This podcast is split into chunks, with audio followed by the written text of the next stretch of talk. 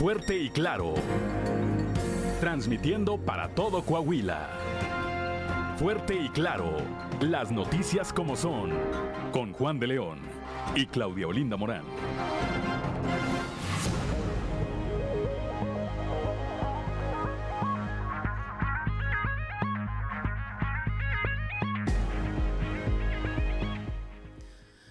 Buenos días, ya estamos en Fuerte y Claro, un espacio informativo de Grupo Región. Hoy es viernes 17 de junio de 2022 y hoy se celebra a quienes llevan por nombre Ismael. Saludamos como todas las mañanas a quienes nos acompañan a través de nuestras diferentes frecuencias de Grupo Región en todo el territorio del estado. Por región por región 91.3 Saltillo en la región sureste, por región 91.1 en la región centro, carbonífera, desierto y 5 manantiales, por región 103.5 en región Laguna y de Durango, por región 97.9 en la región norte de Coahuila y sur de Texas y por región 91.5 en la región Acuña, Jiménez y del Río. Un saludo también a quienes nos siguen a través de las redes sociales por la página de Facebook Región Capital Coahuila. Y ya se encuentra activada también nuestra línea de WhatsApp al 844-155-6915 para recibir sus mensajes, sugerencias, comentarios, denuncias y cualquier comunicación que desee tener usted con nosotros a esta hora de la mañana, 6 con 11 minutos. La temperatura en Saltillo está en 18 grados, en Monclova 24, Piedras Negras 24, Torreón 24, General Cepeda 16, Arteaga 18 grados, Ciudad Acuña 25, en Derramadero tenemos 14 grados al sur de Saltillo, Musquis y San Juan de Sabinas y San Buenaventura 24 grados, Cuatro Ciénegas 23, Parras de la Fuente 18 eh, grados centígrados y Ramos Arispe 17 grados. Pero si quiere conocer a detalle el pronóstico del tiempo, vamos con Angélica Acosta.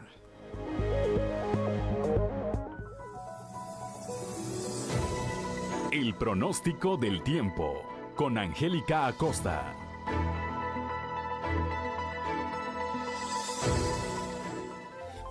Hola, hola, ¿qué tal amigos? ¿Cómo están? Muy buenos días, feliz y maravilloso viernes. Ya estoy lista para darte los detalles del clima. Pon atención, Saltillo, máxima de 32 grados, mínima de 15 para el día de hoy. Durante el día vamos a tener periodo de nubes y sol, se va a sentir muy cálido, ya sabes, y por la noche de un cielo claro pasaremos a parcialmente nublado. Posibilidad de lluvia, 25%. Eso es para Saltillo. Nos vamos ahora hasta Monclova, temperatura cálida como es costumbre, 38 grados como máxima, mínima de 22. Durante el día una buena cuota de sol, un cielo eh, claro, por supuesto, y va a ser muy cálido. Por la noche un cielo principalmente claro y bueno, la posibilidad de lluvia 1%. Eso es para Monclova. Nos vamos hasta Torreón, máxima de 37 grados, mínima de 23. Durante el día, periodo de nubes y sol se va a sentir cálido. Por la noche de un cielo claro pasaremos a parcialmente nublado. 0%. No se espera lluvia ahí en Torreón, Coahuila. Perfecto. Nos vamos hasta Piedras Negras, temperatura muy cálida, máxima de 42 grados, mínima de 25 durante el día, principalmente soleado, muy muy cálido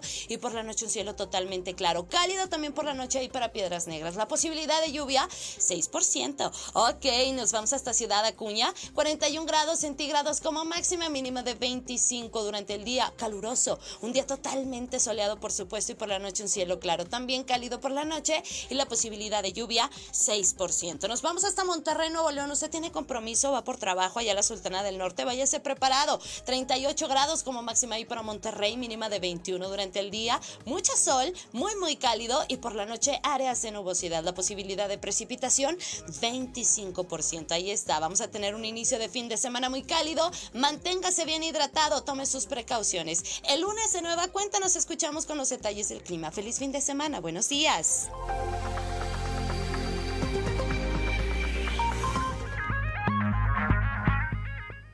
6:13 de la mañana y es momento de entrar en sintonía con la esperanza con el Padre José Ignacio Flores.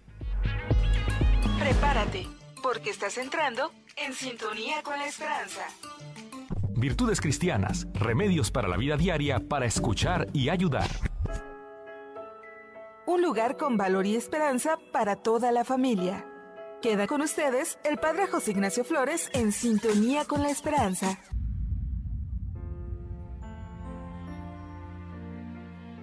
Los esposos en los tiempos de la pandemia, primera parte. Aún estamos en pandemia y parece que el virus no se ha ido. Y una de las consecuencias de este virus fue eliminar la institución más segura que tenemos todos, la vida familiar. En todo el mundo, desde Sudamérica hasta África Occidental, parejas que antes eran felices pasaron a separarse y muchas incluso llegaron al divorcio. Algunas apuntan al estrés de la pandemia como la causa del problema. Otras cuentan que este año ha hecho aflorar problemas ya existentes. Algunas parejas definitivamente no resistieron la cuarentena y prefirieron mudarse de casa para empezar los trámites de divorcio. Su relación sentimental no pasó la dura prueba de convivir 24 horas. Los que ya venían con una relación resquebrajada resultaron más vulnerables. En esos casos, el encierro les dio la estocada final. Incluso quienes consideraban que tenían relaciones saludables han pasado de panzazo el examen. Los expertos en temas de pareja lo dicen sin titubeos. La pandemia también afecta la salud de las parejas. Les tocó a los papás hacer malabarismos para compaginar el cuidado de los niños, las tareas domésticas, el trabajo, mientras se preocupaban por la salud, las finanzas y el estado del mundo. Esta pandemia, dicen los terapeutas de pareja, reveló qué tan balanceado y justo estaba un matrimonio. Otros psicólogos han encontrado que en estos momentos algunas patologías hasta entonces controladas se exacerbaron como la depresión, la ansiedad y el estrés. Las parejas que eran fuertes antes de que todo esto llegara son aún más fuertes después de la pandemia. Es que ya sabían cómo usar su relación como recurso en momentos de estrés y las parejas que se han visto más afectadas son aquellas en las que había problemas antes de que esto comenzara. Mañana seguiremos con este tema. ¿Cómo era tu relación familiar antes de la pandemia? Que tengas un excelente día.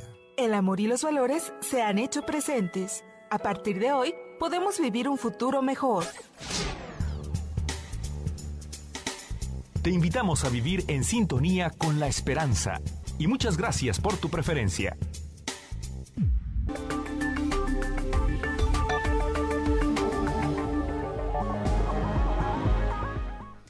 ...6.17 de la mañana y damos paso a la información aquí en la región sureste em, en, un tema muy muy sensible. Eh, hace algunos días se documentó el suicidio de una niña de una menor de edad eh, ayer los padres de familia tomaron la escuela en donde ella estudiaba porque el director fue detenido y la mamá habla para el Grupo Región, dice que su hija no se suicidó, que finalmente a su hija la mataron.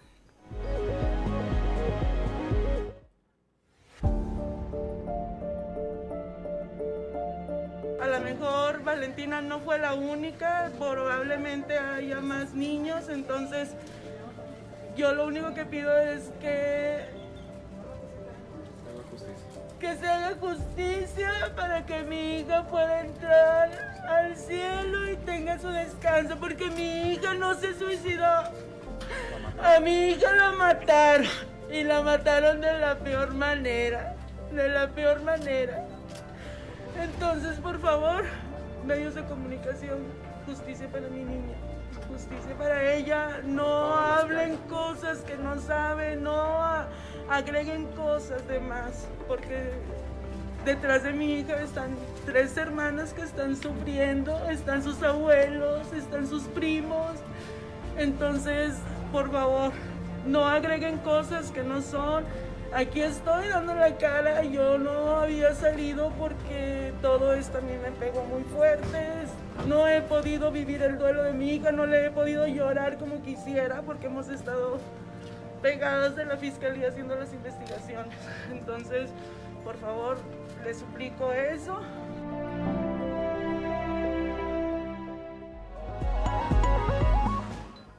6.19 de la mañana. Mire, no se vaya. Después del corte vamos a retomar esta situación porque ayer los eh, padres de, y madres de familia de esta escuela Urbano Flores eh, dijeron pues van a dejar de dejar ah, de llevar a sus hijos a la institución hasta que no se arregle esta situación y el subdirector quien es el presunto responsable de haber cometido abuso sexual no solo en el caso de eh, Valentina sino de otra niña más pues también ya fue detenido. Aquí le tendremos la información a detalle. Son las 6 de la mañana con 20 minutos. Estamos en Fuerte y Claro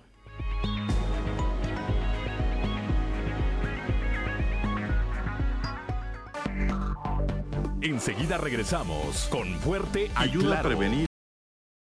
Mañana regresamos a Fuerte y Claro, continuamos con la información. Tras darse a conocer que el subdirector de la Escuela Urbano Flores, eh, una escuela primaria, es señalado como el principal sospechoso del presunto abuso sexual en contra de dos niñas menores de edad, diversas madres de familia decidieron dejar de llevar a sus hijos hasta que se regule esta situación por parte de las autoridades. Además, la directora del plantel fue suspendida de su cargo en lo que se esclarecen estos hechos.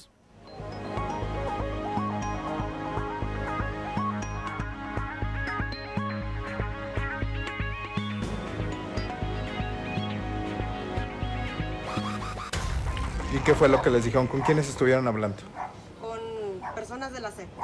Ok, ¿y, ¿y estas personas de la SEP qué les comentaron a ustedes? Pues que la van a instituir.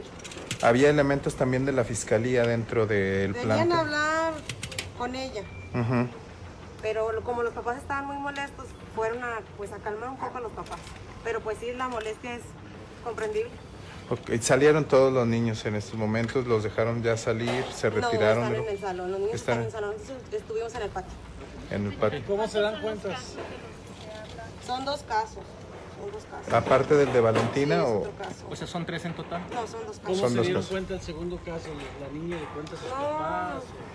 la verdad no, no puedo, no puedo hablar. Sí. Pero sí está confirmado, vaya. Sí. ¿Tu grado o es de...? La verdad no, no me corresponde hablar. Ok. sí, Nada más sé que sí son dos casos. Sí, ¿cómo se siente como madre de familia? Pues muy enojada, asustada. Porque pues mi niño todos los días venía a clase. Yo en- entré este, a hablar con ella porque no sabía, yo me enteré por las noticias lo que estaba pasando y llego y están todos los papás, llego yo a dejar a mi hijo y están todos los papás muy molestos y les comento, ¿por qué no entran? Claro. No, es que no sale, no, pero hay que entrar, o sea, hay que entrar a preguntar. Entro y me dice, es que fiscalía no me permite. Le dije, no, es que todos los papás merecemos una explicación. Ahora, si yo no me entero por la televisión, o sea, yo vengo a ciegas a dejar a mi hijo y, y usted no sale ni siquiera a darnos la cara. No, se escudaba, es que fiscalía no me dice que yo no puedo decir nada. Entonces le digo, no maestra, todos los papás estamos muy molestos, muy inquietos. ¿Con qué seguridad vamos a dejar a nuestros hijos en la escuela?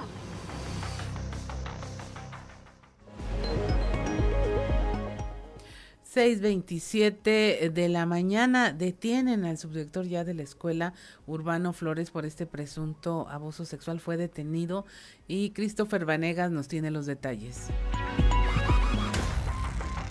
Este jueves, elementos de la Fiscalía General del Estado confirmaron la detención de Gerardo N., el subdirector de la escuela primaria Urbano Flores, quien es señalado de cometer abuso sexual en contra de dos alumnas de la institución, entre ellas la pequeña Valentina, la menor, que se quitó la vida la semana pasada. Fueron elementos de la Fiscalía quienes llegaron al domicilio del hombre de 54 años en la colonia Oceanía para realizar una de las diligencias en torno al caso de Valentina, la menor de 11 años que se quitó la vida el pasado 9 de junio. Pero al verse en presencia de los oficiales, el docente se mostró agresivo, motivo por el cual fue detenido y consignado ante el Ministerio Público por el delito de amenazas. Aunado a esto, la Fiscalía integra la carpeta de averiguación respecto al abuso de la menor, en donde él es el principal sospechoso de este caso, y de otro abuso que se reportó también al interior del plantel.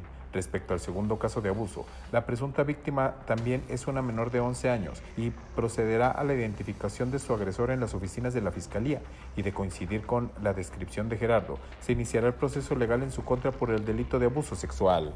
Para Grupo Región informó Christopher Vanegas. Y finalmente el mismo día de ayer fue ingresado al penal varonil de Saltillo Gerardo N., el subdirector de la Escuela Primaria Urbano Flores, luego de que se complementó la orden de aprehensión en su contra por el delito de abuso sexual en contra de dos menores de edad, entre ellas Valentina, la menor de 11 años, que se quitara la vida la semana pasada. 6.29 de la mañana, por otra parte, en Ciudad Acuña, una persona, un sujeto en estado, pues ya estaba drogado, amagó a su familia con una réplica de arma de fuego. Ricardo Ramírez nos informa. Después de recibir el reporte a los números de emergencia 911 de que un sujeto se encontraba amenazando a su familia con un arma de fuego, elementos de las diversas corporaciones se movilizaron hasta el fraccionamiento San Alberto, en donde se entrevistaron con la joven Jacqueline, de 21 años de edad, quien había realizado el reporte. Según comentó, momentos antes se encontraba en el interior de su domicilio junto a su hijo y su hermano, a quien identificó como Alex Flores Delgado. Según informó la joven, su hermano había consumido algunas drogas, aunque no especificó cuáles, y posteriormente se quedó dormido en el interior de su cuarto. Un par de minutos después, se levantó y salió corriendo del cuarto amenazando a la joven y a su hijo. Al parecer se encontraba alucinando por el efecto de las drogas, ya que le reclamaba algunos asuntos que ella desconocía. Después de amenazarlos, ingresó al cuarto nuevamente y sacó un arma de fuego tipo escuadra, con la cual los amagó y dijo que los mataría si no lo dejaban en paz. Minutos después, salió del domicilio sin rumbo fijo. Ante esto, los elementos de seguridad iniciaron un operativo para localizar a este sujeto, quien fue ubicado sobre el libramiento Emilio Mendoza Cisneros, a unas cuadras de su domicilio. Al momento de su detención, se le encontró una réplica de arma de fuego tipo escuadra, de las conocidas como postas. Para evitar que se hiciera daño o dañara a alguien más, este sujeto fue turnado a las celdas de seguridad pública para que fuera atendido por el médico legista. Informó para Fuerte y Claro Ricardo Ramírez. 6.30 de la mañana allá en la región carbonífera, una persona migrante de origen venezolano ingresó a la clínica del Centro de Salud de Allende por deshidratación. Moisés Santiago nos informa. Un venezolano de 44 años de edad ingresó con síntomas de deshidratación a la sala de urgencias del centro de salud en el municipio de Allende, Coahuila, luego de ser reportado por un par de maestras que se dirigían por la carretera federal 57 con dirección a Nueva Rosita al verlo desvanecido a un costado de la carretera. De acuerdo a la información dada a conocer por Hugo Martín Subeldea Cantú, director de Protección Civil y Bomberos, los hechos se registraron durante la tarde de este pasado miércoles, a la altura del sitio conocido como El Paraíso, sobre el tramo carretero Nueva Rosita Allende. Fue identificado como Jesús López Orrilla, de 44 años de edad, originario de Venezuela. Ha sido atendido con graves síntomas de deshidratación, con contracción muscular, desde la región carbonífera para el Grupo Región Informa, Moisés Santiago. 6.32 de la mañana y es momento de presentarle en nuestra portada del día de hoy del periódico Capital, un medio de Grupo Región, en donde, bueno, la nota principal es esta que le hemos comentado de eh, la mamá de Valentina que dice que su hija no se suicidó, que la asesinaron. Ella, bueno, se quitó la vida el pasado 9 de junio, presuntamente por ser víctima de abuso sexual por parte del subdirector de la escuela Urbano Flores, en donde ella asistía a clases. Es la información que le tenemos el día de hoy y en ese mismo tema le hablamos también de cómo ya fue detenido y eh, llevado a la prisión para que se inicie el proceso legal en contra de esta persona de Gerardo N., subdirector de la escuela Urbano Flores, y también le narramos como ayer los padres de familia pues prácticamente tomaron la escuela a la búsqueda de informaciones de saber cómo se encontraban sus hijos y cómo dicen que no los van a llevar hasta que no se haya ya arreglado esta situación que los puso en riesgo a todos ellos. Le hablamos también de las actividades en favor de las familias de comunidades ejidales de General Cepeda y Parras de la Fuente, en donde el gobernador Miguel Riquelme entregó obras públicas prioritarias en las que se invirtieron 43.8 millones de pesos y con ello, bueno, hace que Coahuila sea el segundo lugar a nivel nacional en producción de vinos con 4 millones de botellas anuales y la operación de 24 casas eh, vinícolas. Le hablamos también de a nivel local aquí en Saltillo ya iniciaron la construcción de un puente peatonal que viene a ser la séptima construcción dentro del primer maratón de obras Saltillo nos une. En un contenido especial de nuestra compañera Jessica Rosales, le tenemos este reportaje sobre el cómo se pasa de ser super papá a la normalización de la paternidad, donde culturalmente la figura paterna se ha visto más como una opción que una obligación, mientras la responsabilidad total recae en las male, en las madres de familia. Me dicen que es de nuestra compañera Leslie Delgado, es de Leslie Delgado este reportaje que le presentaremos el día de hoy. Le hablamos también eh, de cómo la región sureste se distingue por la generación de empleos. Esto lo dijo el gobernador Miguel Riquelme en su gira de trabajo por General Cepeda y Parras de la Fuente. La Coparmex llama a cerrar la frontera sur del país, pues dice no se puede controlar las repercusiones que el flujo de migrantes tendrá en materia comercial con los Estados Unidos. Esto lo dice Mario Coria, que es presidente de Coparmex en Monclova. Son las 6 de la mañana con 35 minutos y es momento de escuchar qué se dice en los pasillos.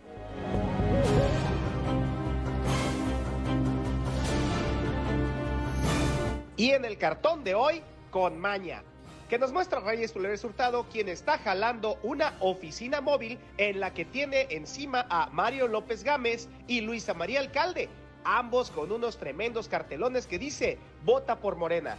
A lo que Reyes nos dice, aquí andamos promoviendo los programas y de una vez pidiendo el voto.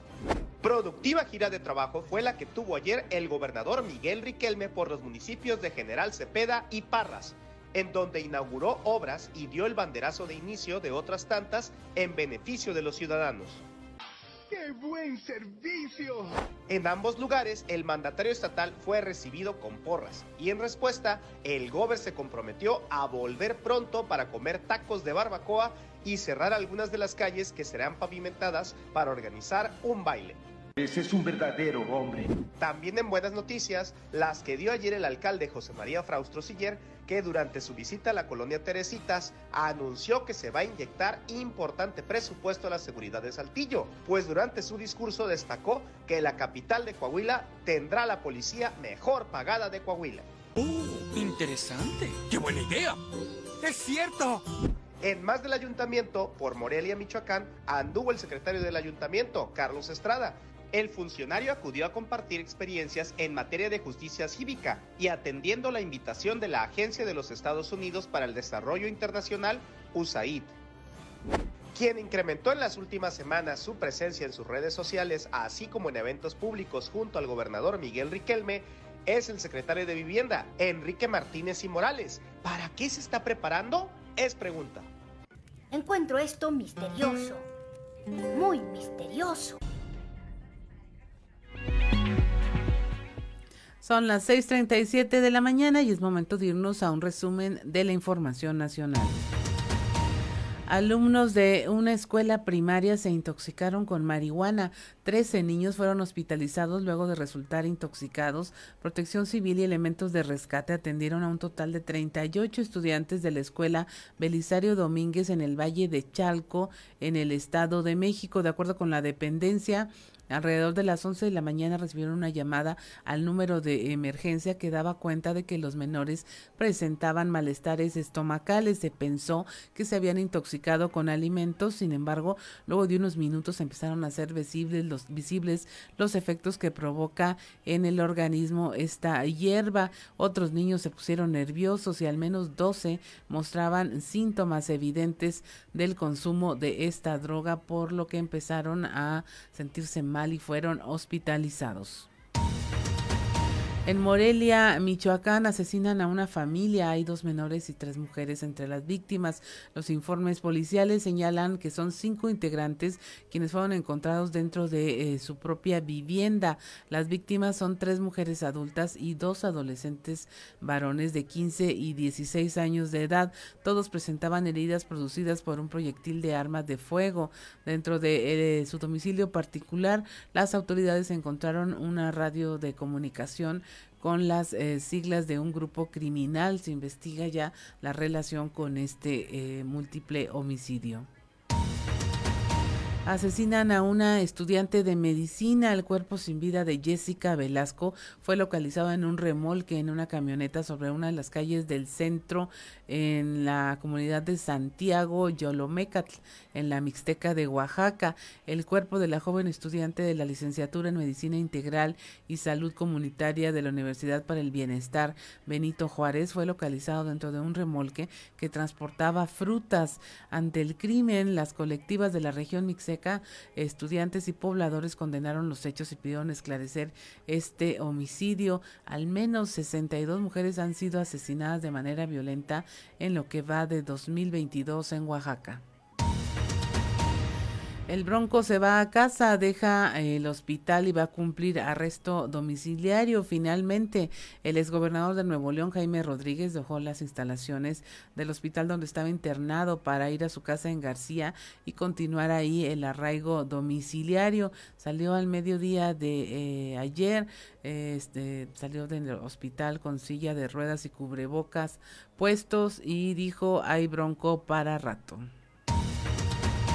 Discriminan a migrantes en centrales camioneras. La Comisión Estatal de Derechos Humanos en Nuevo León demandó la intervención del Instituto Nacional de Migración e incluso de Profeco para que atienda la presunta discriminación que sufren miles de migrantes que se quedaron varados en la central de autobuses de Monterrey. Esto ante el reciente arribo de una caravana migrante con más de dos mil personas en la ciudad. Exhortó a las autoridades a dar eh, certeza jurídica y a garantizar los derechos de las personas en situación de migración, pues dice la mayoría de estas personas tienen esta forma migratoria múltiple expedida por el Instituto Nacional de Migración que los faculta para transitar por el territorio nacional durante cierto periodo y en las centrales camioneras, bueno, no les venden los boletos, se los venden y no los dejan abordar, en fin, están abusando de esta situación por la que pasan los migrantes.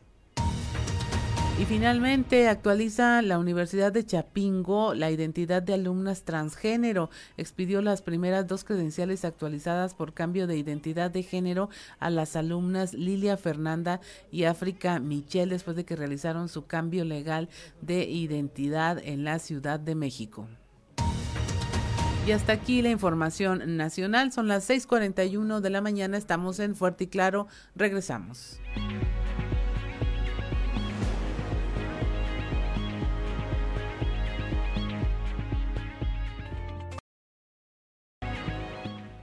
6:45 de la mañana regresamos a Fuerte y Claro y bueno, estamos escuchando a Alex Sintex. Si usted nos sigue a través de la radio, escuchó por Volverte a ver. Este, eh, pues todavía está, está vigente Alex Sintex, está apareciendo en shows en streaming y en todos en todas partes. Bueno, mire, continuamos con la información. La región sureste se va a distinguir este año por la generación de empleos. Esto lo advirtió el gobernador Miguel Riquelme en su gira de trabajo por General Cepeda y Parras de la Fuente. La región sureste se distinguirá este año y el siguiente por la generación de empleos, afirmó el gobernador Miguel Ángel Riquelme Solís en su gira de trabajo por General Cepeda y Parras de la Fuente. Que la región sureste se destaca por la generación de empleos en este, en este año y el siguiente, por la conformación de un nuevo clúster, la elaboración o la fabricación de autos eléctricos y eso va a implicar una fortaleza para, para toda la región, incluyendo Parras. Por eso tenemos que prepararnos, eh, nuestra vocación eh, turística, eh, el prestigio del pueblo mágico, pues tenemos que aprovecharlo. Pero también muchos de nuestros hijos están estudiando, esperando lograr un trabajo aquí, muy cerca de su tierra, donde están sus papás, donde está su gente. Y bueno, esa es nuestra responsabilidad. ¿Cómo lo vamos a lograr? Siguiendo, vamos a seguir juntos trabajando, conservando lo que más nos ha costado recuperar, que es la paz y la tranquilidad. Y ese es algo que, bueno, que ha colaborado mucho Fernando. Todos los alcaldes de, de Coahuila, los, los 38 alcaldesas y alcaldes, estamos metidos en la prioridad que nos marcó la gente, que es la seguridad. ¿sí? Sin seguridad no tenemos nada y creo que hoy debemos todos de trabajar para conservarla y que esto pues sea también una consecuencia para lo que estamos esperando, detonar este gran pueblo mágico como hasta hoy ha sido. Pues hoy tenemos muchas inversiones aquí, les decía ahorita, muchos premios en, la elaboración de, vinos y, pues cada vez se hace más famoso Parras. Esta es la información para el día de hoy. Buen día. 6:48 de la mañana, el reporte con nuestro compañero Raúl Rocha. Y mire, en la región centro, eh, la Coparmex, en voz de Mario Coria, hizo un llamado a reforzar y cerrar las fronteras, particularmente en el sur del país, pues dice habrá fuertes repercusiones en materia comercial con los Estados Unidos. Nuestra compañera Guadalupe Pérez nos tiene la información. Muy buenos días, saludos desde la región centro. Mario Curia, presidente de Coparmex en la región centro, señala que debe cerrarse la frontera sur del país, ya que el flujo migratorio descontrolado que se está teniendo podría generar repercusiones económicas con el país vecino de Estados Unidos. Pues a las autoridades federales eh, se les pide reforzar bien las fronteras, es algo que yo sé que no van a hacer porque han mostrado muy poca voluntad para hacerlo eh, desde un principio. Ellos tienen abierta la frontera, me dicen que puedes pasar hasta caminando, este, sin ningún problema. Pero pues hay que pensar en, nuestro país, en, nuestro, en nuestros ciudadanos, en nuestros hijos. ¿No está protegiendo el territorio mexicano? No se está protegiendo el territorio mexicano y peor aún, se está mandando una muy mala señal al gobierno de Estados Unidos, que son nuestros vecinos. No debemos de olvidar que tenemos vecinos hacia arriba y hacia abajo y pues por querer quedar bien con los de abajo, eh, nos estamos echando algo enemigos a los, de, a los, a los vecinos de Estados Unidos. Pues nos afecta muchas cosas, es nuestro primer socio comercial eh, y al lado comercial una muy gran parte de las exportaciones de México van a parar a Estados Unidos y si el gobierno de Estados Unidos nada más porque no han querido y porque la pandemia todavía nos ha afectado a todos en general, pero si el gobierno de Estados Unidos quisiera y cerrara sus fronteras o, o pusiera más tasas arancelarias, nos pone a temblar aquí en México. Es decir, que podría haber una crisis económica. Claro, se puede generar una crisis económica sin ninguna necesidad de hacerlo. Saludos desde la región centro para Grupo Región Informa, Guadalupe Pérez. 6.50 de la mañana circulan videos falsos sobre la llegada de migrantes a la frontera. Eh, la información con nuestra compañera Norma Ramírez. Buenos días, esta es la información desde Piedras Negras. Tras una serie de videos expuestos en redes sociales de una ola innumerable de migrantes que llegó a Piedras Negras, la alcaldesa Norma Treviño Galindo dijo al respecto que esto es falso. Afirmó que su administración está atento y cualquier situación que afectara a la ciudad lo daría a conocer mediante las propias redes de la administración, esto para la tranquilidad de los ciudadanos. Al respecto dijo lo siguiente no, no se ha bajado la guardia, al contrario, estamos pues trabajando mucho en ello. Sí, a lo mejor se pueden llegar a ver en las calles un poquito más de, este, estas visitas a Piedras Negras o este paso que Piedras Negras tiene de lo que ellos, pues su objetivo es pasar a Estados Unidos, pero sí este, hemos tratado de que esto no suceda tan frecuente en los lugares donde antes no se les veía. Tenemos mucho cuidado en las plazas, tenemos mucho cuidado en los lugares públicos, en lugares donde van también las familias. Eh, también, bueno, pues también viendo por, por ellos para que ser tratados bien, ¿no? Por parte de las autoridades y de la gente de Piedras Negras. Entonces seguimos trabajando en eso, seguimos muy ocupados y pues muy en coordinación, lógicamente, con el gobernador del estado. Para Fuerte y Claro, Norma Ramírez. 6.51 de la mañana desde Ciudad Acuñas, el titular de la Secretaría de Educación en la región Acuña Jiménez César Morales dijo que sí va a haber graduaciones que serán presenciales y voluntarias. La información con Ricardo Ramírez. Ante la inquietud de los padres de familia de saber si al finalizar este ciclo escolar 2022-2023 se podrán retomar las graduaciones presenciales, se dio a conocer por el representante de la Secretaría de Educación en la región Acuña Jiménez, César Morales Veloz, que éstas podrán llevarse a cabo, sin embargo, deberán respetarse los protocolos de sanidad y será bajo autorización escrita de los padres. Asimismo, Morales Veloz recordó que no participar en la ceremonia de graduación no es ningún impedimento para poder obtener los documentos oficiales de los alumnos e invitó a los padres de familia que se sientan afectados por una situación de estas a que acudan a las oficinas a interponer la queja. Esto fue dado a conocer después de que se sostuviera una reunión de trabajo con el secretario de Educación en el estado de Coahuila, Francisco Saracho, en donde se acordó que las graduaciones podrán llevarse a cabo en las diferentes instituciones educativas bajo los protocolos de sanidad ya establecidos, como el uso de cubrebocas y la aplicación de gel antibacterial. Además, se recomendará a las instituciones educativas con un gran número de graduados que estas ceremonias se realicen en dos partes, para mantener en la medida de lo posible la sana distancia, además de que se realicen en espacios abiertos. Nos comentaban ayer pues que están autorizadas las, las, graduaciones, ¿verdad? Preferentemente pues hay que hacerles un espacio como este, abierto, este, donde no haya ningún riesgo. En el caso, están autorizadas hacerles también en, en, un espacio cerrado, siempre que haya autorización de los padres de familia, con todos los cuidados que se, debemos de tener, el uso del gel, el uso del cubrebocas, algo de, de sana distancia, pero además en aquellas instituciones educativas donde son muy numerosos los alumnos que se van a graduar, la recomendación es que se puedan hacer en dos partes. Informó para Fuerte y Claro Ricardo Ramírez.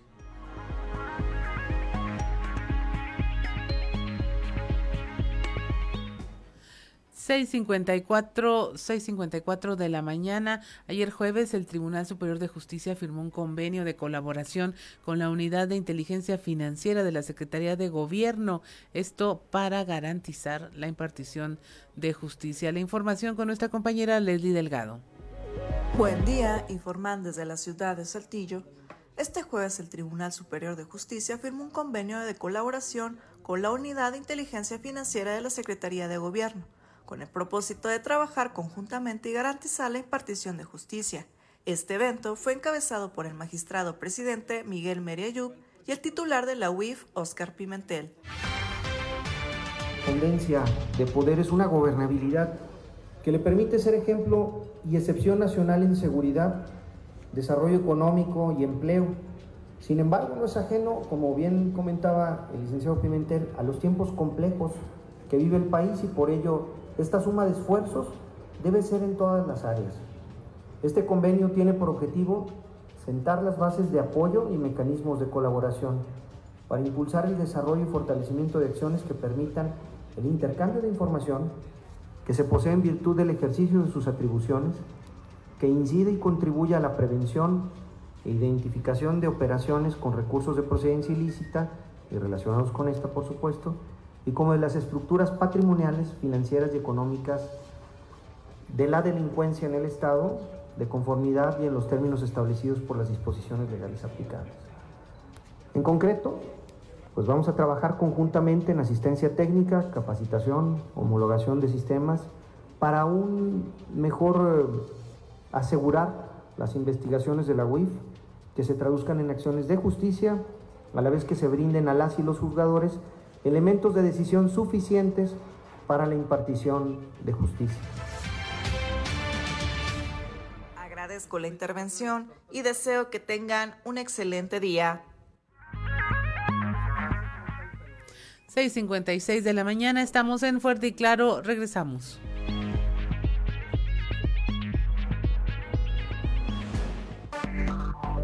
Enseguida regresamos con Fuerte y Claro.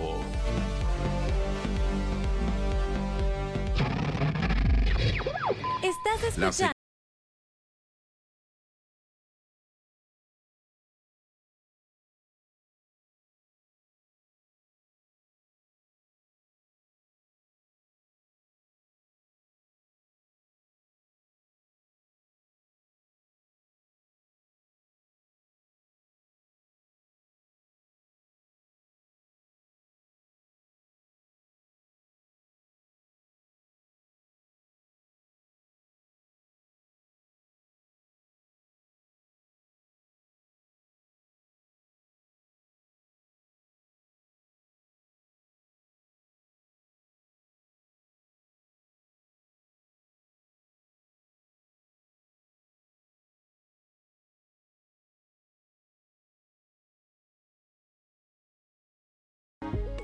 Las 7 de la mañana con un minuto regresamos a Fuerte y Claro. Y mire, ya tenemos los saludos de don Joel Roberto Garza Padilla desde Ciudad Frontera. Dice, ya es viernes, felicidades anticipadas a todos aquellos varones que tenemos la fortuna de ser padres.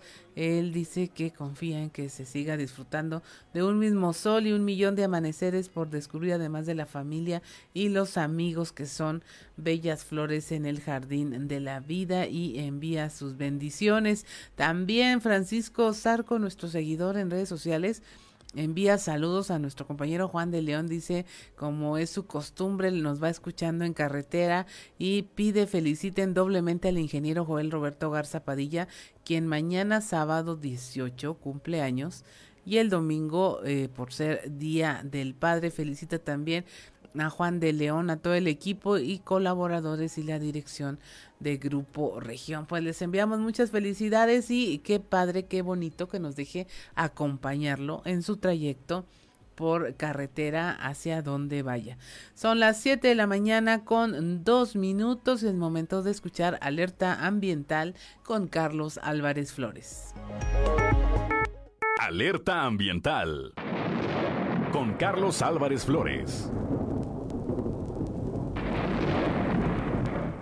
Muy buenos días. Hoy quiero referirme a la norma oficial mexicana 040 Semarnat 2002. Esta se denomina protección ambiental, fabricación de cemento hidráulico, niveles máximos permisibles de emisión a la atmósfera. Fue más o menos en el año 2000 cuando la Cámara Nacional del Cemento, convocada eh, por la entonces Secretaría de Medio Ambiente, Recursos Naturales y Pesca, precisamente para elaborar una norma oficial mexicana que regulara las emisiones de las cementeras.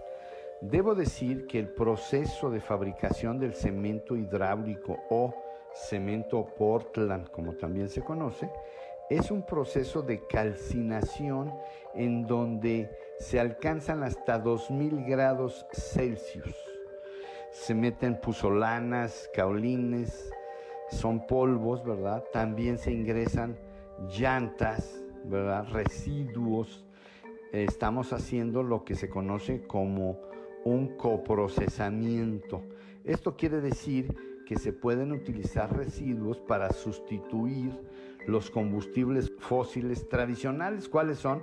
Pues gas en algunos casos, ¿verdad? Porque no está tan barato. El combustóleo, que ahora está muy caro, pero también utilizan el coque del petróleo, que son residuos. Todos ellos provienen del petróleo y son combustibles fósiles. Ahora bien, este proceso de calcinación acepta que se formulen con residuos estos combustibles alternos, ¿verdad? Previamente, ¿no? Se procesan, se tratan, se muelen para que puedan ser ingresados en los hornos.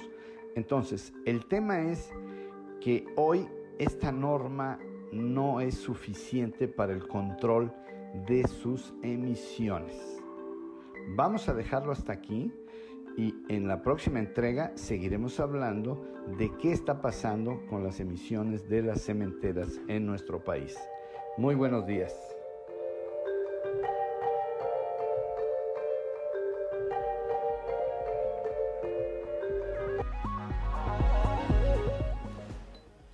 Son las 7 de la mañana con 5 minutos y es momento de escuchar la colaboración de la doctora Rosa María Salazar de la Fundación Luz y Esperanza con Larga Vida a las Mariposas.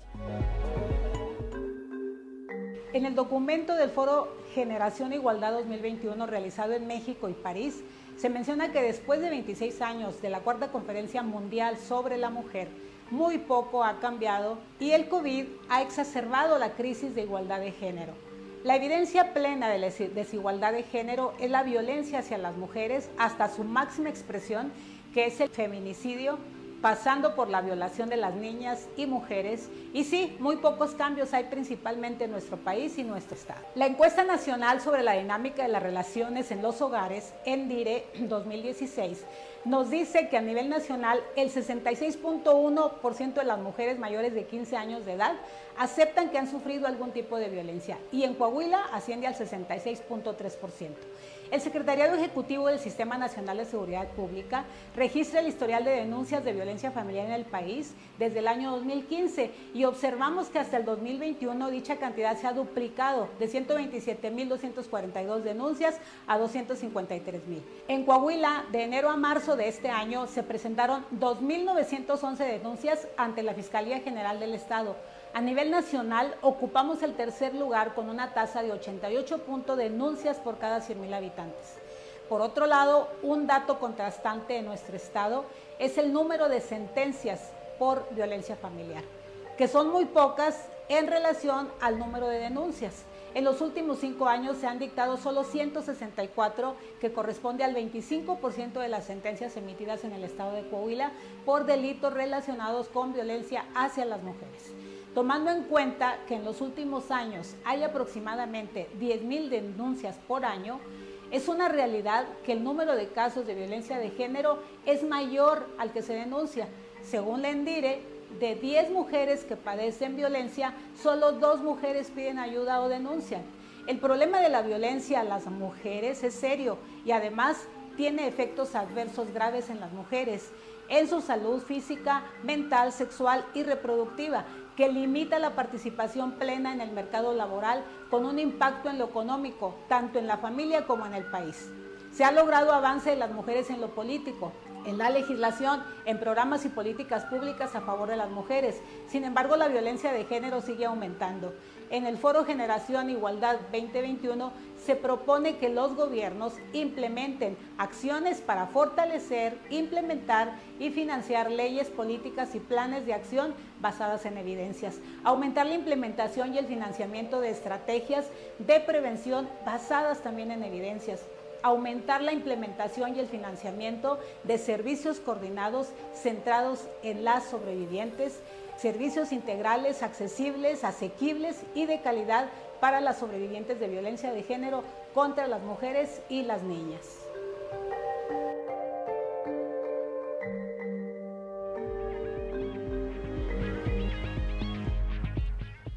7 de la mañana con 9 minutos. Continuamos con la información allá en la región carbonífera. Alrededor de 20 bibliotecarios podrían ser echados, despedidos, al no ser eh, favorecidos por las autoridades municipales. La información con Moisés Santiago. Muy buenos días Juan y Claudia, a todo nuestro amable auditorio que nos escucha en todo Coahuila. En la información que tenemos para el día de hoy, alrededor de 20 bibliotecarios en la región carbonífera están en riesgo de ser despedidos al no ser favorecidos por autoridades municipales. Así lo menciona el secretario de organización de la sección 38, Andrés Alejandro Alvarado López. Esto es lo que nos comenta aquí en la región, en algunos que, pues no son tricolores para evitarnos problemas.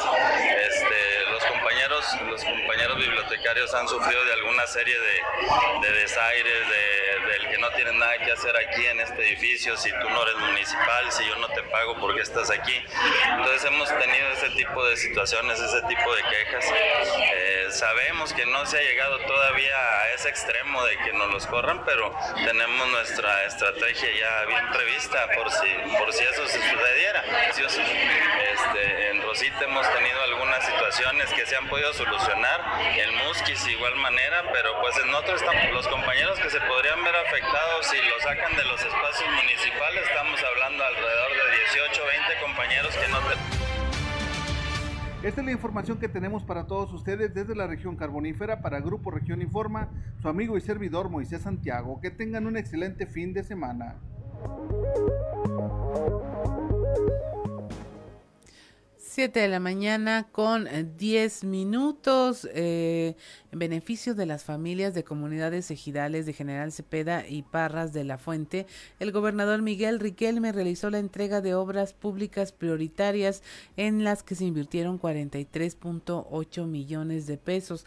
La gira de trabajo inició con la entrega del puente sobre el arroyo Patos en la localidad El Nogal, municipio de General Cepeda. Ahí se ejercieron 15.3 millones de pesos en beneficios de 50 familias, además de hacer el compromiso de arreglar el camino principal y brindar transporte para los alumnos de la comunidad. El puente consta de cimentación, subestructura, superestructura y trabajos como guarniciones, banquetas, un parapeto metálico y rellenos. El alcalde de General Cepeda, Pablo Salas Aguirre, agradeció el apoyo brindado por el gobierno del estado para atender esta demanda y solucionar un problema que se presentaba en temporada de lluvias y dejaba a la comunidad pues prácticamente incomunicada. 7 de la mañana, 7 de la mañana con 12 minutos. Más de 10 mil habitantes del sur de la ciudad podrían cruzar la carretera Zacatecas ya de forma segura y evitar accidentes gracias a la construcción de un puente peatonal que dio inicio el alcalde José María Fraustro Siller. La obra forma parte del primer maratón de obras que se lleva a cabo en la capital de Coahuila con el apoyo del gobernador Miguel Riquelme. El inicio de esta obra era muy importante, dijo, no solo porque se cumple un compromiso con los altillenses, sino porque es una obra que abona directamente a la seguridad de los peatones que por aquí transitan, dijo el alcalde. En esta obra se invierten 4.5 millones de pesos y se trata de la séptima obra puesta en marcha dentro del primer maratón de obras. Esto transformará la vida de los que habitan y transitan por esta zona, contribuyendo a una movilidad y tránsito más seguros. Estas obras y programas, dice, nos permiten avanzar en la construcción de una mejor ciudad. 7 de la mañana con 13 minutos. 7 de la mañana con 13 minutos. Y mire, ahora le queremos presentar este reportaje especial que habla de eh, cómo el ser un super papá eh, se debe calificar como tal o si ya se debe normalizar a la figura paterna que culturalmente pues se ha visto más como una opción elegir la paternidad que como una obligación y este eh, este contenido especial lo tiene nuestra compañera Leslie Delgado. Se lo presentamos el día de hoy, previo a la celebración del Día del Padre este domingo.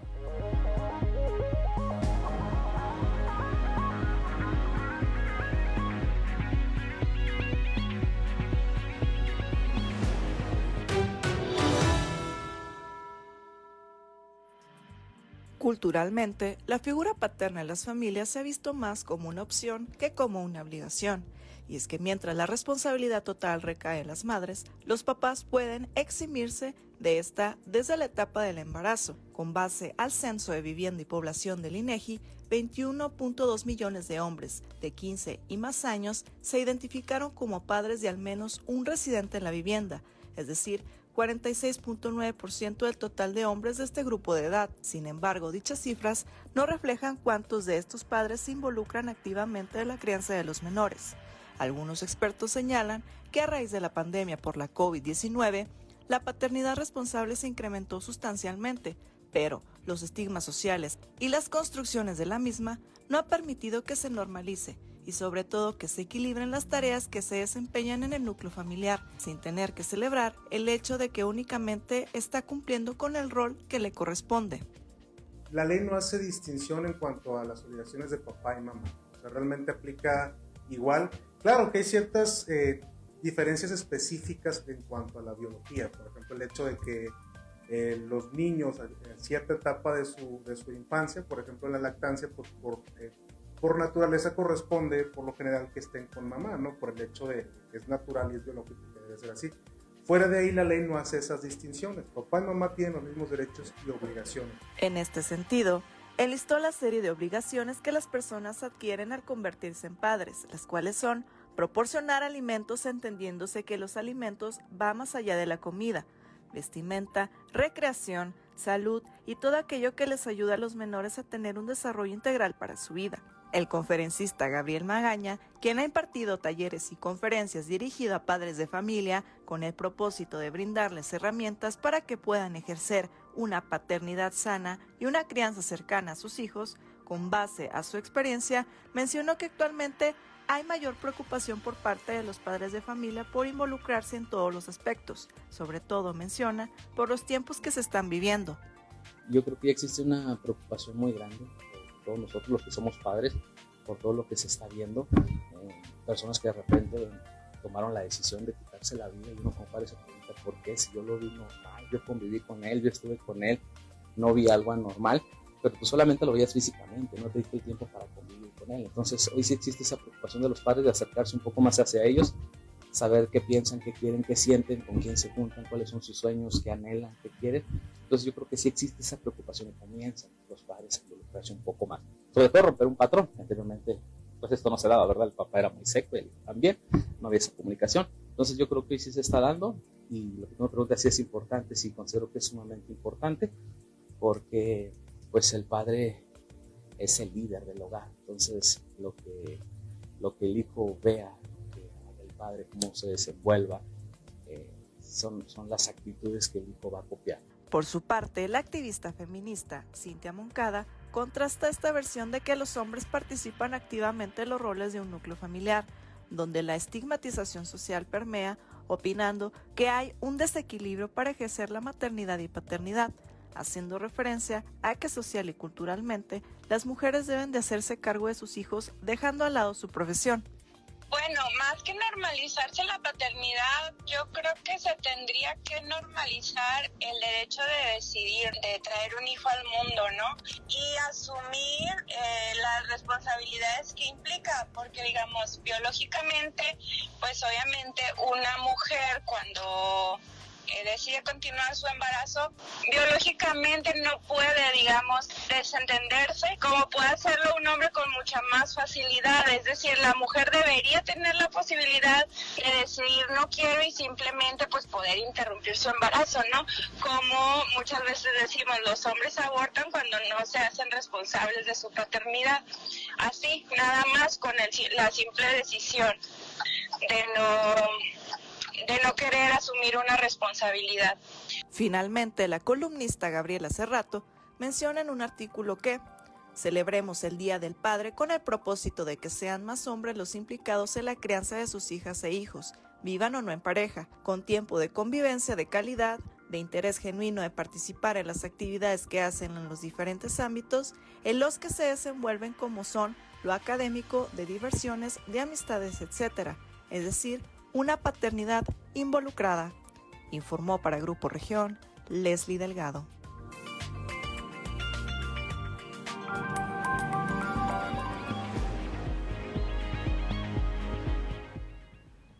Siete diecinueve de la mañana, pues ahí tiene usted este tema tan controvertido que no debería de serlo tanto a estas alturas. Eh, por un lado, sí, sí es cierto, hay papás que se desentienden, que eh, particularmente en el tema de manutención, pues hasta se han generado grupos en Facebook para denunciar que no se hacen cargo de la, del, sustento de sus hijos.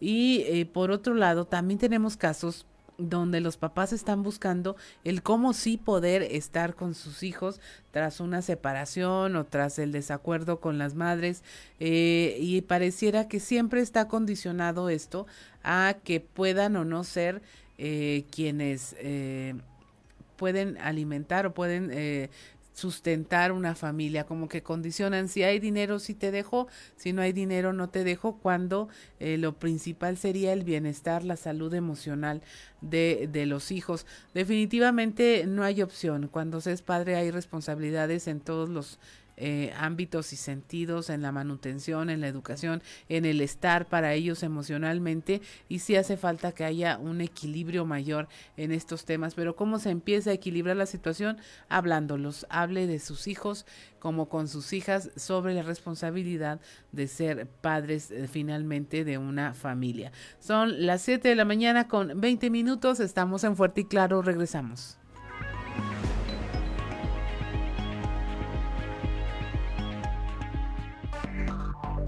Enseguida regresamos con Fuerte y Claro.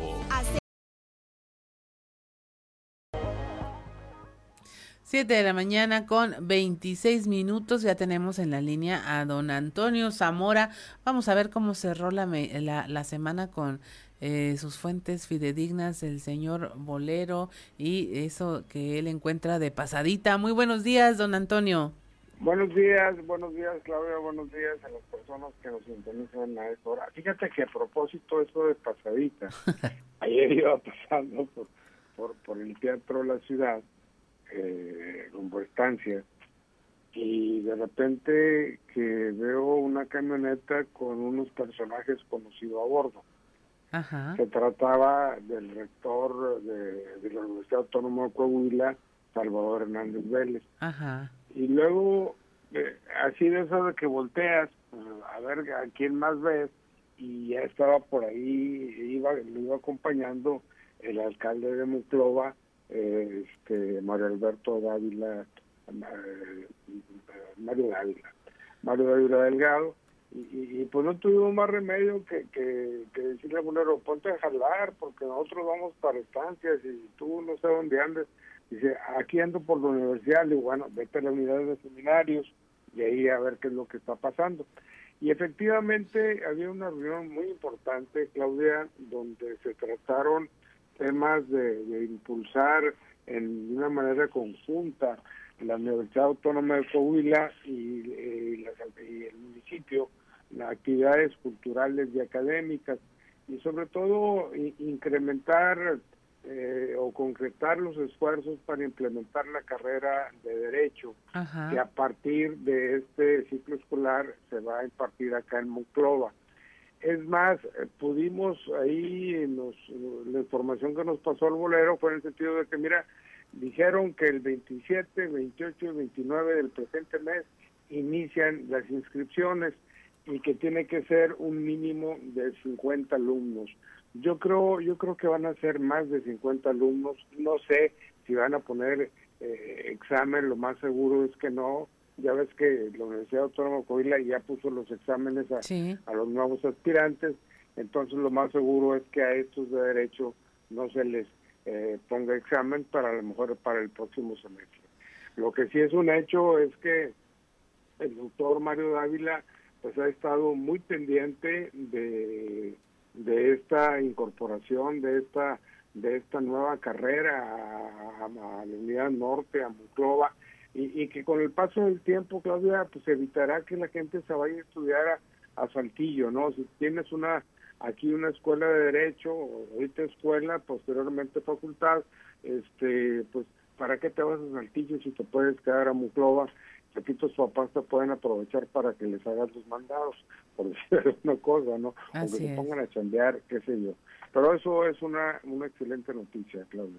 Así es, y pues bueno, siempre eh, controversial el tema de los exámenes y de cuántos pasan y quiénes quedan, o que si me quedé en la raya, pero pues es un tema de competencias. A mí en lo personal, creo que el resultado de un examen no define a nadie, y mucho menos saber si será un buen estudiante en la carrera. Para mí deberían entrar todos los que puedan y finalmente que sea ya el transcurso de, del desarrollo de la carrera lo que les permita saber, quedarse y saber pues para qué son tan buenos, ¿no? Fíjate que hace eh, algunos años, eh, por ejemplo en la Universidad Autónoma de Nuevo León, aceptaban a todos los que se registraban para medicina. Ajá. Eh, y ahí los salones de clase son así como los ves en las películas americanas, donde caben 200, 300 alumnos. Ajá. Este, pero como dices tú, conforme va avanzando los semestres, van abandonando la carrera, ¿no? O sea, los, los que no son tan buenos estudiantes, pues se tienen que ir.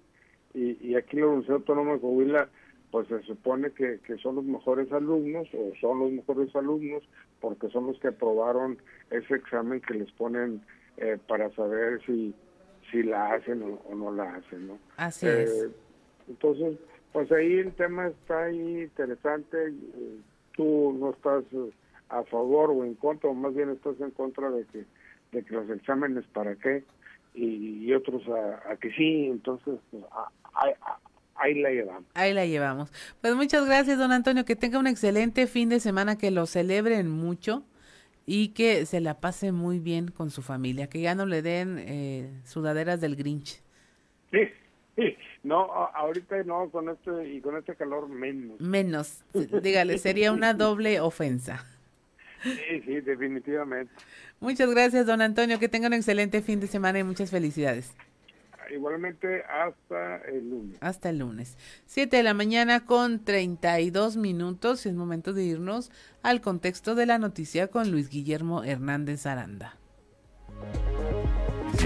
Con Luis Guillermo Hernández Aranda. Normalmente no contesto las llamadas de números desconocidos, pero como la que recibí el sábado tenía el prefijo 844 de Saltillo, decidí hacerlo. Era una voz de una mujer que me anunciaba una encuesta. Inmediatamente pensé que era de Luis Fernando Salazar, de la cual ya me habían llamado en varias ocasiones. Así que iba a colgar cuando escuché el nombre de Ricardo Mejía Verdeja y despertó en mí la curiosidad de reportero.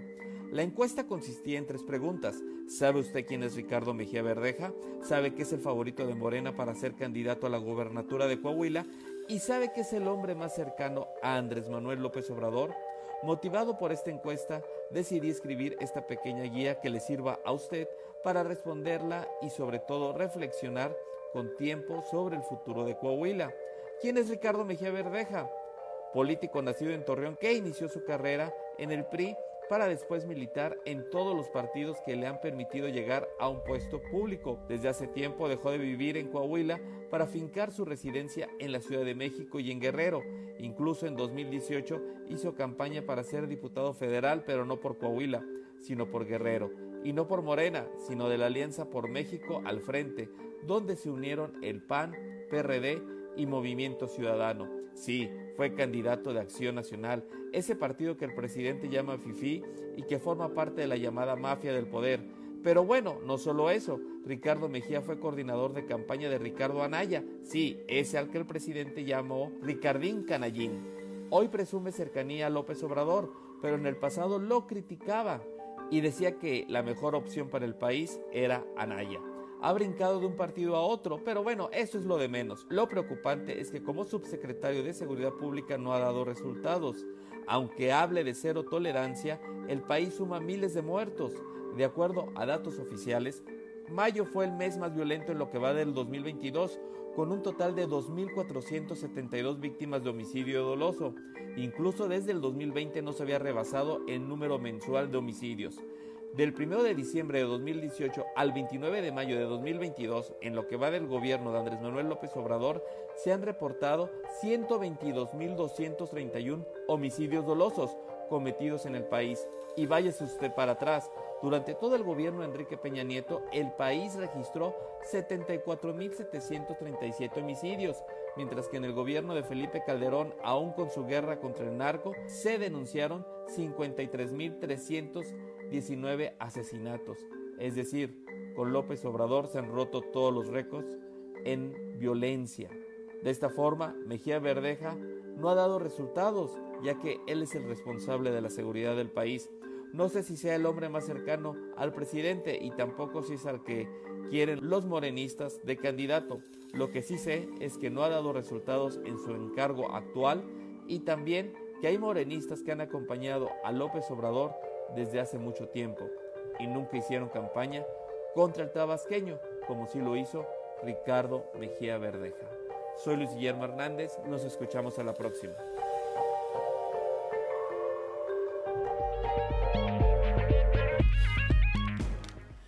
Siete de la mañana, siete de la mañana con 35 minutos, ya está con nosotros Osiris García, o lo que queda de él, dice. Después de la manda de esta mañana, eh, me sentí como el que llega con nopales a la catedral, pero yo subiendo los seis pisos con mi obesa humanidad.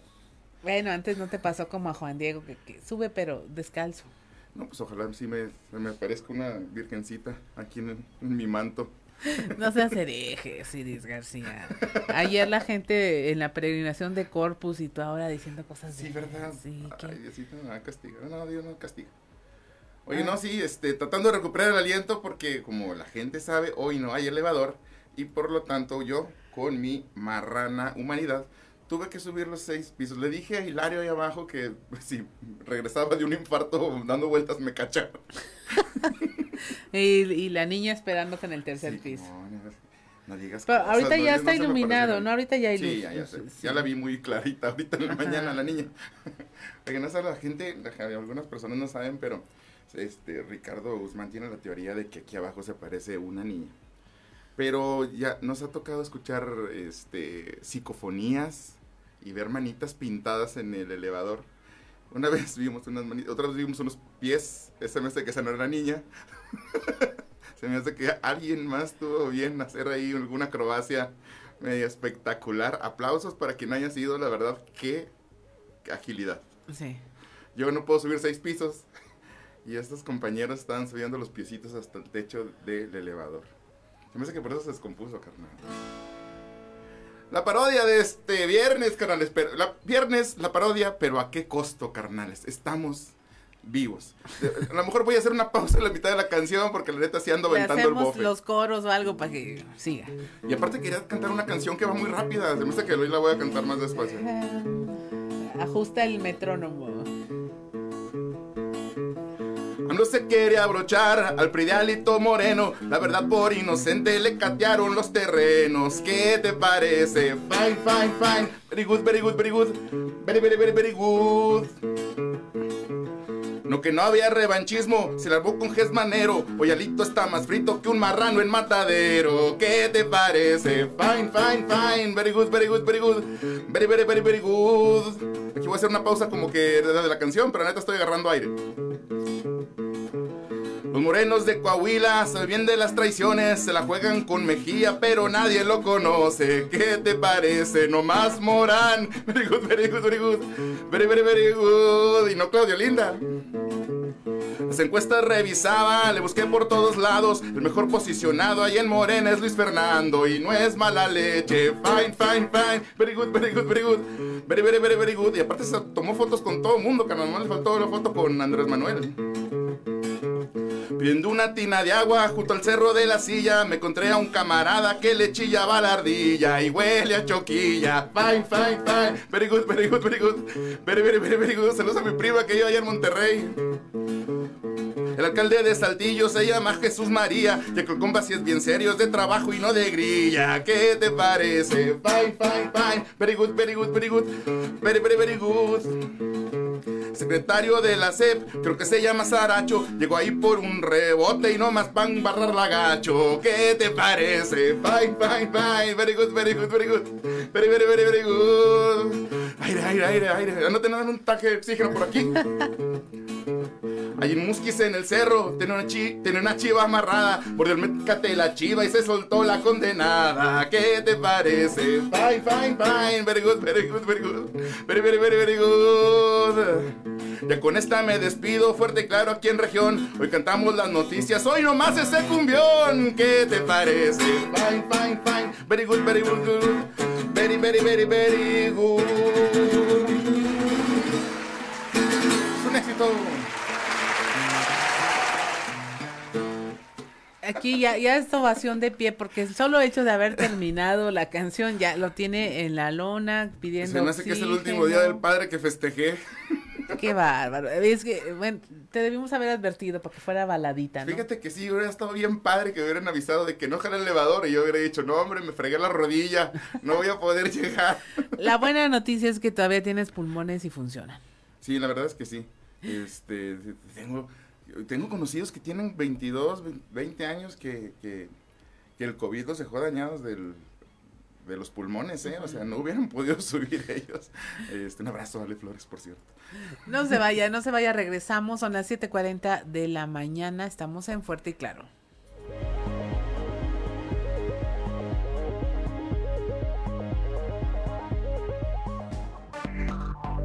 Enseguida regresamos con Fuerte y Claro.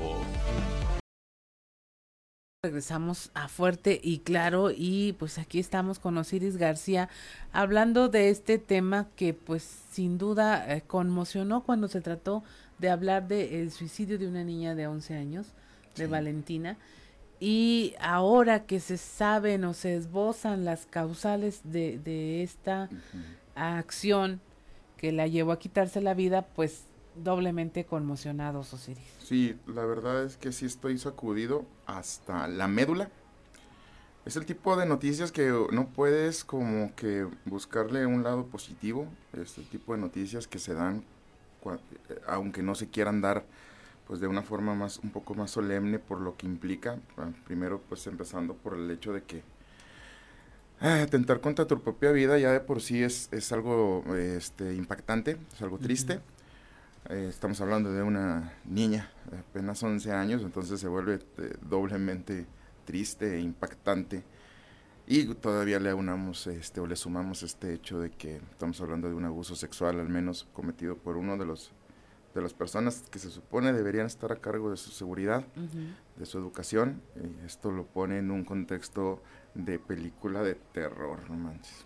Así es, y luego cuando se dan estos casos, indudablemente hay que pensar en que no hay una sola víctima. Eh, estas personas son agresores sexuales seriales, no se conforman con una y la prueba está en ya, ya salió otra víctima en la misma escuela. Este señor fue detenido eh, en su domicilio en una colonia mm. al que es oriente de, pues, de Saltillo. Eh, entonces, es muy difícil eh, creer que solo hay una víctima, es muy difícil creer que no lo ha hecho antes y esperamos que la justicia haga lo suyo. ¿Qué va a pasar con ah. esta justicia que suele ser, pues, llegar tardíamente? Al menos que sirva para que usted lo converse. Claro. Lo hable. No, y, y si hay otras víctimas de, de este... Eh, ay, Dios, enfermo, pues que se animen a denunciar ahora que ya está detenido para irle acumulando este días a la sombra que va a pasar. Es bien bien triste eh, ver profesores normalistas tienen una formación de cuatro años de en la docencia para que son las personas que están a cargo de educar a nuestros hijos. Y creo que eh, es, es bien triste ver este tipo de cosas, sobre todo con alguien que es un profesional, se supone, y que está en un, en un medio, eh, en un entorno rodeado de niños. Eh, estamos hablando de pedofilia, estamos hablando de, una de las eh, patologías o psicopatologías más, que te causan más escosor, que son más dolorosas, y es un profesor, es un egresado no normal. Debería existir de verdad un perfil de ingreso a la escuela normal debería ser tan eh, lo mismo complicado como entrar a la escuela de medicina, pero hablando de un perfil psicológico, no pues no hay en realidad un perfil de ingreso. Y los maestros fue el gremio que más rechazó que se le hiciera ese perfil psicológico, no sé si pero, pero, es imperante, es urgente. Yo yo estudié en la normal superior y de los cuatro años que estuve ahí, una de las cosas que yo les les les exigía a los profes y que fui muy enfático en esto y no es por vanagloriarme, es que deberíamos de tener un perfil de ingreso a la escuela normal, porque tú no te puedes esperar. Lo que sucedía es que luego yo tenía compañeros, y no voy a decir nombre ni nada, que no sabían, eh, híjole, ni, ni leer en voz alta. Eh, y estamos hablando solo de carencias académicas, pero de las carencias psicológicas no tenemos ni idea de lo que trae cada quien en el moral y es bien complicado, es bien peligroso que metas a una escuela, por ejemplo, alguien que no tiene estos rasgos psicológicos de estabilidad como para poder convivir con niños o con adolescentes. Porque el, niño y el adolescente siempre van a ver como una figura de autoridad y de, admiración al profesor. Entonces, imagínate que te valgas de eso para hacer algo como como un abuso sexual o una violación, estamos hablando de que ya una niña se quitó la vida por eso. Entonces, como bien dices, yo estoy de acuerdo contigo, no debe ser la única víctima, debe haber muchísimas más alrededor y algunas, me imagino que ya incluso ya pasaron por las manos de, de, este... Sí, este hombre ya es subdirector, ¿Qué, ¿Qué, edad te gusta que debe tener? ¿Cuánto sí, tiempo? ya tiene sus 10, 15 años de antigüedad, ¿verdad? Para poder acceder a un siguiente puesto eh, de forma administrativa tiene que tener una antigüedad. Eh, o sea, que si quiere, no, no es ningún improvisado, no acaba de llegar. Eh, este, ah, hasta coraje, la verdad, da coraje. Que luego se convierten en leyendas, ¿no? Ah, ¿te acuerdas aquel caso? Los alumnos del profe Valero. Sí. Todos eh, pasaron por esa mala experiencia y se incluso se banaliza la, la noticia. Pero no debe ser así, es algo que debe conversarse con seriedad y, y, sobre todo darle a los niños y a su entorno una idea eh, y un mensaje de siempre te voy a creer. Y no tengas miedo de hablarme de esto. No te creas, eh, si alguien te dice, voy a matar a tu mamá o a tu papá por si dices algo, no te creas. Siempre dime. ¿Qué mensaje tan importante acabas de dar? Siempre créele a tus hijos cuando te digan algo así. O sea, como papá, como mamá, créeles. no lo subestimes, no pienses que está inventando eh, toma cartas en el asunto, llévala a, a, tu hijo o a tu hija a terapia y, y obsérvalos.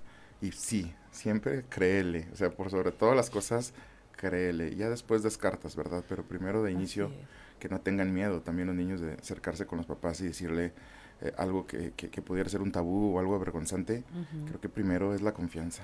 Y también eh, eso tiene que ver con, te creo, aunque sienta yo que no es cierto, porque luego lo que haces es trasladar como niño las cosas a, no te acuso a ti porque a ti te tengo miedo, pero acuso a otro falsamente. Entonces tú crees que hay una denuncia, no digas eh, no es cierto porque dices esto fue falso o, lo descubres, eh, el hecho ocurre.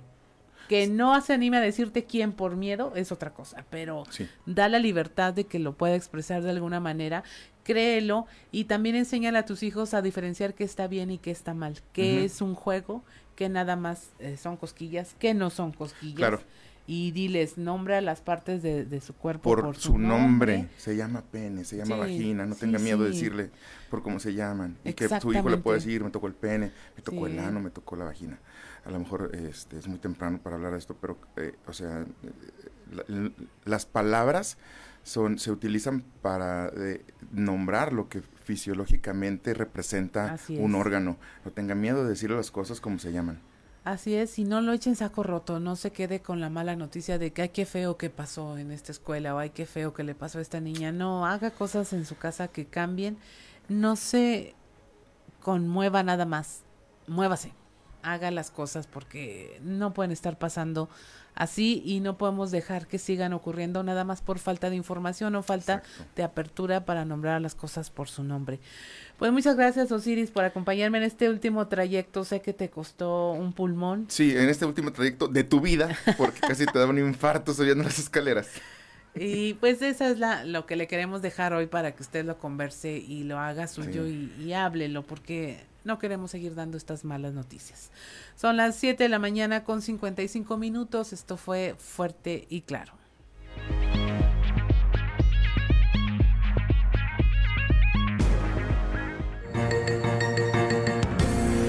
Escuchaste fuerte y claro. Las noticias como son. Transmitiendo para todo Coahuila. Fuerte y claro. Con Juan de León de lunes a viernes a partir de las 6 de la mañana.